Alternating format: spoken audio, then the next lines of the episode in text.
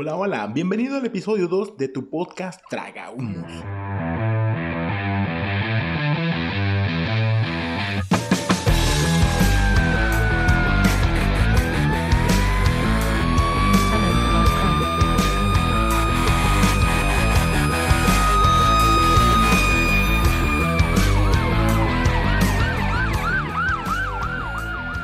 Muchísimas gracias por todas las buenas vibras que nos mandaron, por tus comentarios, por tus correcciones, por los tips, por todas las cosas que me dijeron del episodio 1. Gracias, gracias, gracias. Los tomaré muy, muy en cuenta para los próximos episodios y que no me fallen aplicar sus correcciones y toda la buena vibra para hacer mejor cada episodio que pase. Y bueno, creo que quedaron muy emocionados por cómo decidí ser bombero. Ahora es el turno de mi primer guardia. Comenzamos.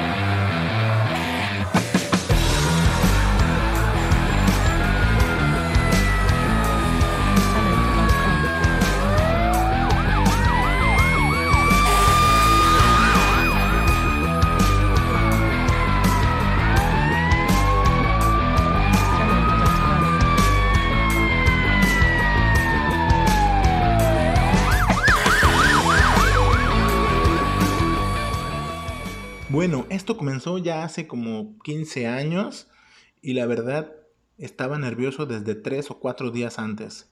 No sabía qué iba a llevar, no sabía qué me iba a poner, no sabía qué necesitaba, simplemente sabía que quería ser bombero y nada más. Con el paso del tiempo supe que tenía que llevar playera blanca, zapatos negros, o botas negras y un pantalón de mezclilla. Obviamente, pues era un candidato. No tenía uniforme, no tenía playera y me la tenía que ganar con lo que fuera aprendiendo y con mis aptitudes que tuviera en el cuartel. Eso ya lo supe tiempo después. En esa ocasión, pues ya quería llevar yo mi EPP, mi casco y toda la cosa, pero pues no sabía ni siquiera del costo que tenía todo ese equipo completo. Así pasó, llegó el día, estaba nerviosísimo, iba a conocer a gente nueva, iba a ser bombero y pues ahí vamos.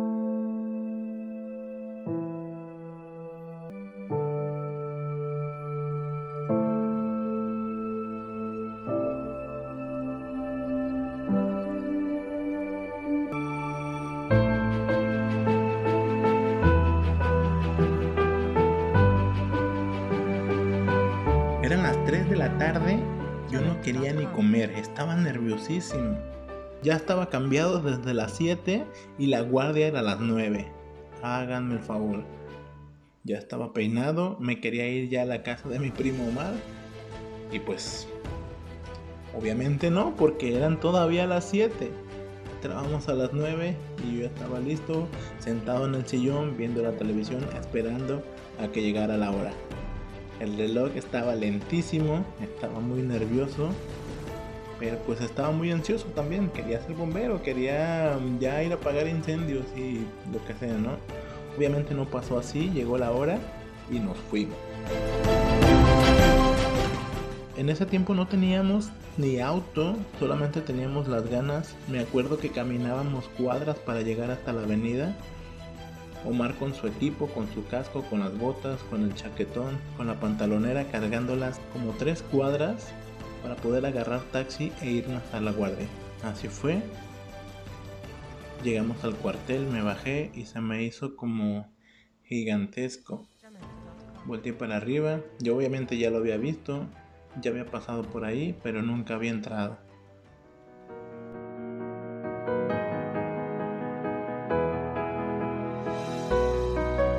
Y bueno, llegué, me bajé del taxi, miré hacia arriba, se me hacía enorme el cuartel. Obviamente no tenemos un cuartel enorme. Teníamos dos o tres unidades en servicio, si no más recuerdo, el 7 y el Mac. El Mac es un camión de 1973 que todavía sigue activo a la fecha de 2020. Volteé al camión, miraba la manguera, miraba las hachas, observé como mi primo y sus amigos Conforme iban llegando, iban checando la unidad, iban revisando si estaba completa la herramienta, checando si el camión tenía agua, si que todo estuviera en su lugar para que estuviera listo al momento de un servicio. La verdad no sabía la importancia que es eso al momento de llegar a un cuartel de bomberos, si eres bombero. Porque si vas a un servicio y no revisas tu unidad, no tienes agua, o tu camión está a la mitad, o no está la hacha donde debe estar, o no está la Halligan donde debe estar, al momento del servicio si abres la gaveta y no está, no saben el sacón de onda que te das cuando pasa eso. Pero bueno, no estamos platicando eso todavía. Nos formaron, nos revisaron uniformes, me presentaron y dijeron obviamente que era primo de Omar y se presentaron todos conmigo. Éramos alrededor de cinco elementos y yo. Después de haber revisado las unidades, acomodaron sus equipos para que también estuvieran listos al momento de recibir un servicio. Me dieron un pequeño tour por el cuartel, me dijeron dónde estaban las unidades, dónde se guardaban los equipos, dónde estaba la herramienta, dónde era la bodega, qué se hacía ahí, dónde estaba el famoso tubo que todos los cuarteles tienen, dónde está la cocina, dónde están los lockers, los dormitorios, los baños, etc. Entonces ya había entrado por primera vez a un cuartel de bomberos.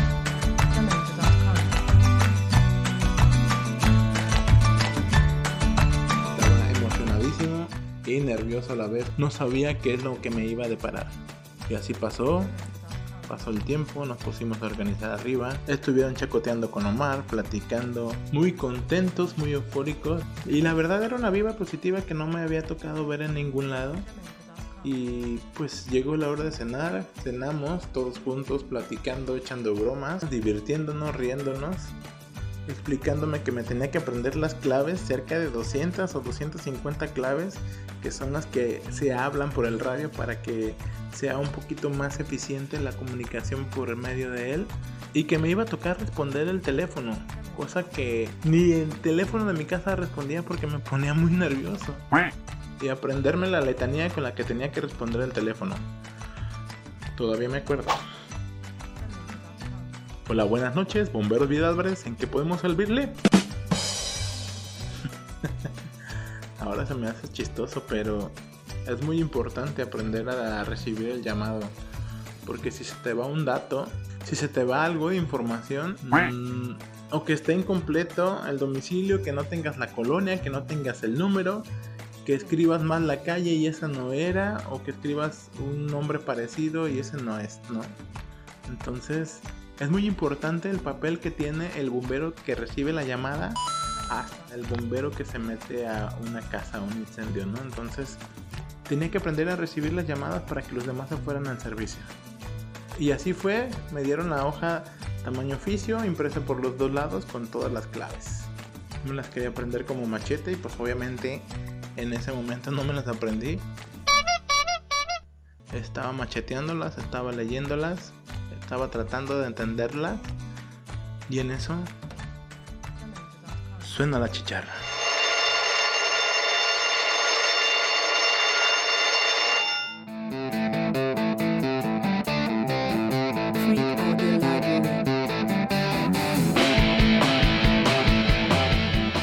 Corrí al teléfono como si se fuera a caer mi abuelita y la tuviera que cachar. Respondí, buenas noches, bomberos viadores, ¿en qué podemos servirle? Me respondió una señora muy nerviosa que había un accidente cerca del cuartel. Me puse muy nervioso. Le pregunté entre qué calles, qué colonia y qué cuál era su nombre. Me los dio, los anoté muchísimo, muy rápido. Y todos me estaban volteando a ver como si les estuviera contando un chiste, todos emocionados, con los ojos abiertos, queriendo correr. Les dije lo que era, que era un choque, que era un prensado y que estaba a unas cuadras de aquí. Y en ese momento se escuchaba el radio que otras instituciones decían que sí era cierto el servicio y estaban confirmándolo. Todos corriendo para abajo, unos se aventaron por el tubo, otros bajaron la escalera como rayos y yo no sabía qué hacer. Me gritó el teniente, córrele Memo, nos vas a acompañar.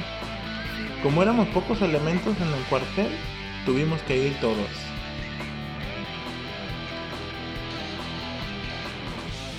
Me bajé la escalera como pude Volté a ver el tubo y dije, no, por aquí no me parto la madre.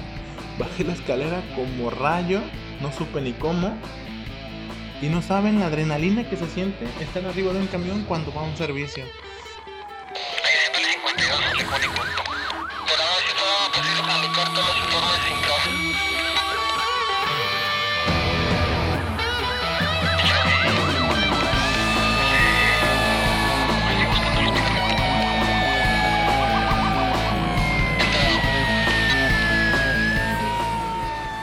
Se escuchaban las sirenas, mi corazón palpitaba, emocionado, no sabía qué iba a hacer, no sabía qué estaba haciendo arriba de un camión. Solamente sabía que iba a ayudar a mis hermanos y hasta ahí.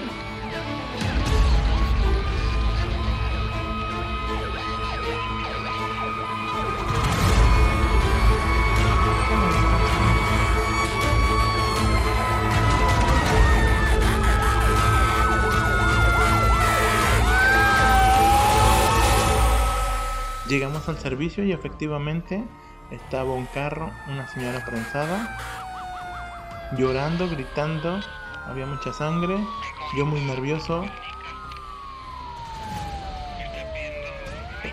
Mientras yo pensaba eso, mis hermanos ya se habían bajado, estaban bajando los equipos y me gritan, Memo, Memo, ayúdame a bajar la planta de luz, a poner la lona abajo, a comenzar a conectar la planta, mientras otros bajaban una herramienta gigante con la que iban a partir el carro, que ahora ya sé que se llaman las fijadas de la vida. Mientras unos desconectaban la batería, otros alejaban a la gente del servicio, me dijeron, Memo, tú vas a cuidar el camión. En ese momento yo puse mi cara de malo, empecé a alejar a la gente del camión.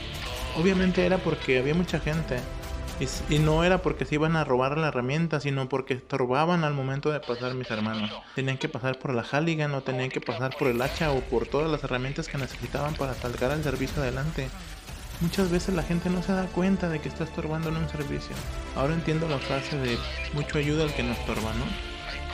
Si estás cerca de un servicio, y no sabes cómo actuar, si no sabes cómo ayudar, si no estás capacitado, por favor, aléjate, hazte un lado. Si quieres estar viendo, hazlo, pero con una distancia moderada, por favor. No le estorbes ni a los paramédicos, ni a los bomberos, ni a cualquier personal de emergencia que esté en el servicio. Le ayudé a bajar unas herramientas, me pedían unas que me decían el nombre y, y no me lo sabía, no sabía qué herramienta eran. Pero ya me estaba... Pero pero ya me estaban tomando en cuenta como bombero, ya estaba... Era mi primer día. Y yo ya era bombero, no traía casco, no tenía equipo, pero yo ya estaba formando parte del equipo de bomberos. Yo me concentré en mi trabajo, les pasaba las herramientas, las guardaba, me las daban. Yo me concentré en mi trabajo, les pasaba las herramientas, me pedían unas con nombres raros que ni siquiera sabían. Ya hasta que se dieron cuenta que no tenían ni idea de lo que me pedía, pues iban ellos por ellas, iban ellos por las herramientas y, y así, y a todos esos detalles que quizás ustedes ven como algo innecesario, pero sí, también es necesario. Esos bomberos que se quedan en las unidades como el maquinista que tiene que dar como el maquinista que tiene que dar la presión en el camión para que los demás tengan agua por las mangueras. Estaba muy asustado por la sangre. Los demás ya habían desconectado los demás ya habían desconectado la batería, ya habían cortado el carro, ya habían sacado a las dos personas que estaban prensadas. No supe ni cuándo llegó la ambulancia, se los llevaron antes de irnos, antes de irnos me tocó anotar los datos del servicio, que también es importantísimo para que se sepa qué unidades fueron las que apoyaron, qué unidades de nuestro cuartel fueron las que asistieron, cuántos elementos, qué domicilio era, de quién era el nombre del auto, qué placas tenía, etc, etc, etc. Todo eso es importante porque también se tiene que hacer un parte del servicio. De todos y cada uno, a los que van todos los cuarteles de bombero, hay un parte. Ese parte es un documento donde vienen todos esos datos que tuve que anotar. Llegamos al cuartel. Después de terminar de anotar los datos, obviamente como era el aspirante, pues me tocó hacer lo más pesado del servicio, que es desde volver a acomodar las mangueras como estaban para que queden listas para el siguiente servicio, revisar que todas las herramientas que bajaron estén acomodadas y en posición listas también para que queden en orden para el siguiente servicio. Todo tiene que quedar impecable y listo para el otro servicio. No se sabe si en ese momento va a haber otro incidente o en dos horas o en tres. Es muy muy emocionante. Después llegamos al cuartel, pusimos al, pusimos al camión de nuevo a llenar de agua. Se comenzaron a quitar el equipo muy lentamente, todos sudados, todos cansados y yo como lechuga, ¿no? El teniente en aquel momento nos dijo que habíamos hecho, nos dijo que habíamos hecho muy muy buen trabajo y yo estaba emocionadísimo y lo que le sigue. Mi primer día de guardia tuve un servicio.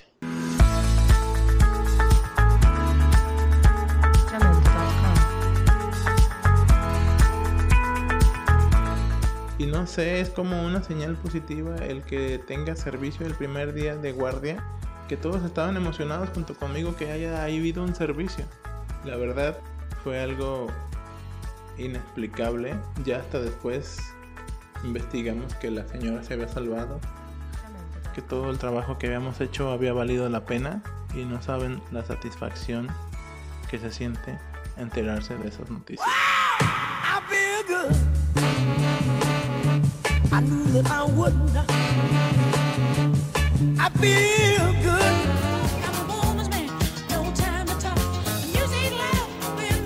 Y bueno, eso fue alrededor de las 11 de la noche, después de que platicamos del servicio, de lo que se hizo bien, que se hizo mal.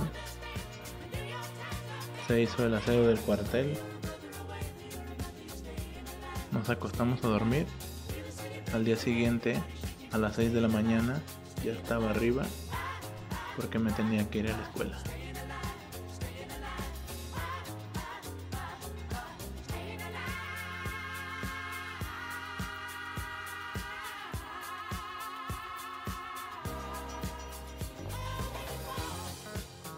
Y bueno, no crean que todo fue color de rosa. En ese momento yo no me di cuenta.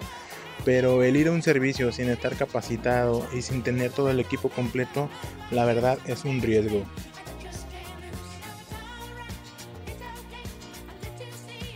Porque pudo haber causado un accidente y tener que ser, en vez de dos rescatados, hubieran sido tres.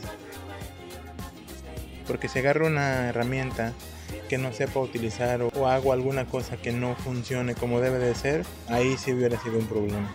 Pero todo el personal que estaba a mi alrededor, el teniente y todos los compañeros que estaban formando parte del equipo, estaban completamente conscientes de que yo no estaba capacitado. Entonces, por ese motivo no hubo ningún accidente. Y bueno, la verdad fue un bueno, la verdad fue una suerte que me tocara un servicio mi primer día de guardia y que hubiera poca personal. De haber sido lo contrario, no me hubiera tocado ir. Me hubiera quedado en el radio o en el teléfono o simplemente esperándolo. Pero así me tocó. Así fue la suerte. Y esa fue la anécdota de mi primer día en un cuartel de bomberos. Este fue el episodio 2 de su podcast Traga Humos. Muchas gracias por escucharme. Recuerda que estoy en todas las plataformas de podcast, en Spotify, en YouTube, en Facebook. Búscanos, déjame tu comentario. Bye.